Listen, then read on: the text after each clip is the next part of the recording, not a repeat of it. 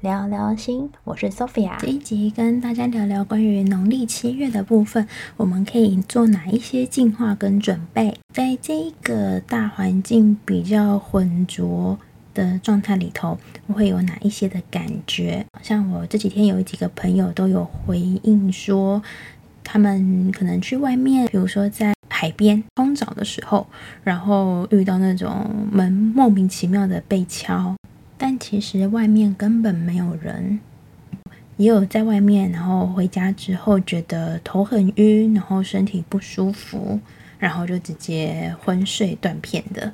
突然头开始很痛，然后没有理由，然后到了晚上就越来越胀痛。好这一些都跟你身边所处的环境有受到干扰是有很大的关联性的。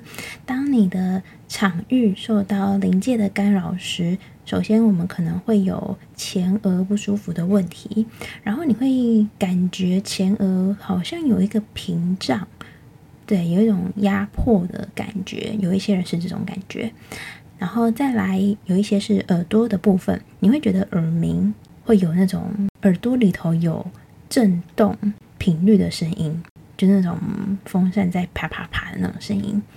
好，那个可能是低频的能量它靠近的状态。然后再来会有头晕的部分，头晕头痛。然后你会觉得精神开始渐渐不济，然后觉得很累，然后可能到家就马上就断电。我们可以怎么样做一些调频或是处理？像有一个朋友，他那一天受到外在环境干扰之后，他回家就很不舒服的躺在床上，结果他的麻瓜老公就是见势不对，觉得用了很奇怪的姿势睡在床上。机警的拿起他老婆常常在用的大天使喷雾的 Michael，然后朝整个环境跟他用了一下喷雾的部分。这个朋友他后来回馈说，他觉得就比较安心、比较舒服的睡着，直到隔天。如果你手边是没有大天使喷雾的朋友怎么办呢？我们可以用白色波曼的，或是大师精华的 Serapis Bay，这些都是全面的净化，去保护你的能量场，然后跟不同的空间做一个结界。所以我们可以善用手边的喷雾以及波曼德，然后再来，如果大家是有蜡烛，好，通常我会使用的是。Aurosoma 的彩虹蜡烛，它会帮助你的身体补充一些光的能量。好，那这时候你可以回家的时候点蜡烛，彩虹蜡烛。一般香氛蜡烛，我觉得效果是比较有限的。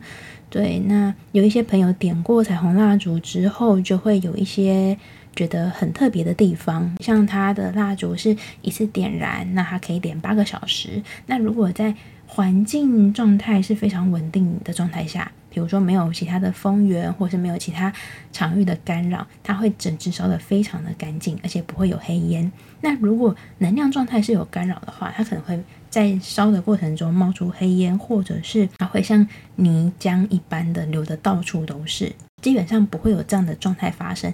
但如果有这样的状态发生的时候，你就必须要去注意跟小心。晚上的时候可以点彩虹蜡烛，你所居住的地方。那中间需要把它吹熄吗？有一些人他会把它点过夜，因为它是安全。你只要蜡烛附近不要放一些易燃物，这些都是许可的。点蜡烛过夜的话，可以一夜好眠。对，通常在这个月份，我们在睡觉的时候会比较容易有各种的梦境，可能在梦里面是比较热闹的。但是当点蜡烛的时候，它可以让你的。整个场域是充满这个明亮的光，那也可以跟其他的不同灵界去保持一个安全的距离。那如果你没有喷雾、波曼德蜡烛，那怎么办呢？那也可以，就是随身携带你的彩油瓶，最好是还没有使用过的。或者是有使用一些些也是 OK，至少要有个三分之二以上的量。那因为彩油瓶它本身就是里面有水晶、植物、矿物的能量，它一个瓶子就是一个光束，一个能量体，所以不论是你是。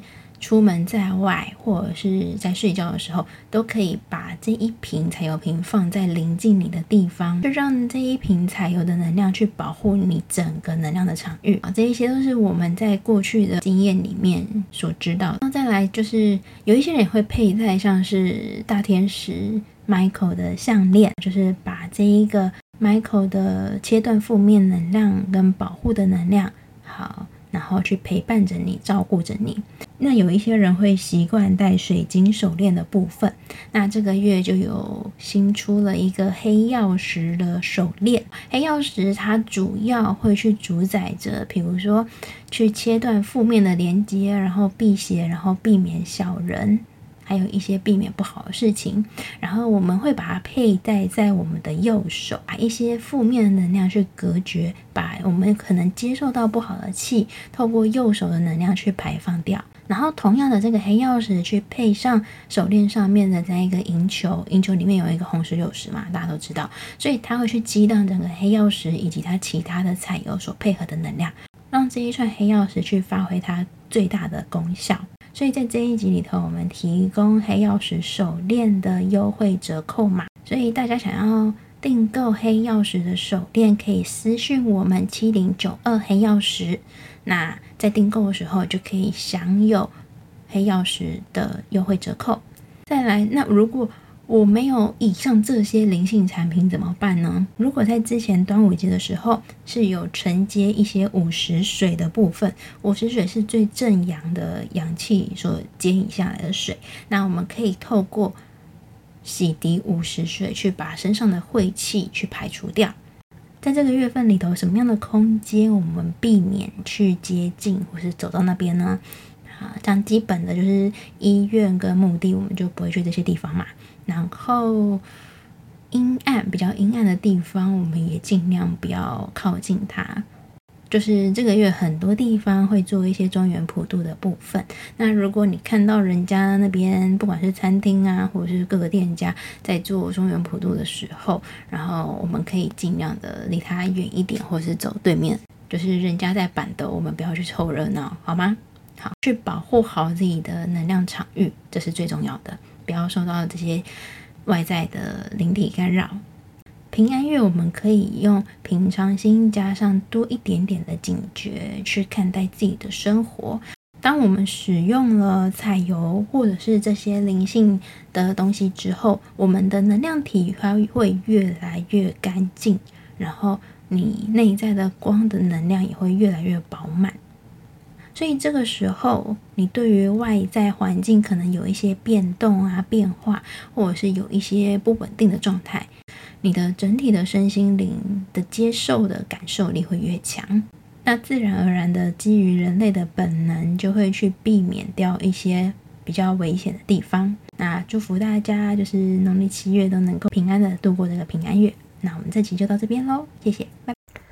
谢谢收听，有任何的想法或是问题，也欢迎你私讯给我们哦。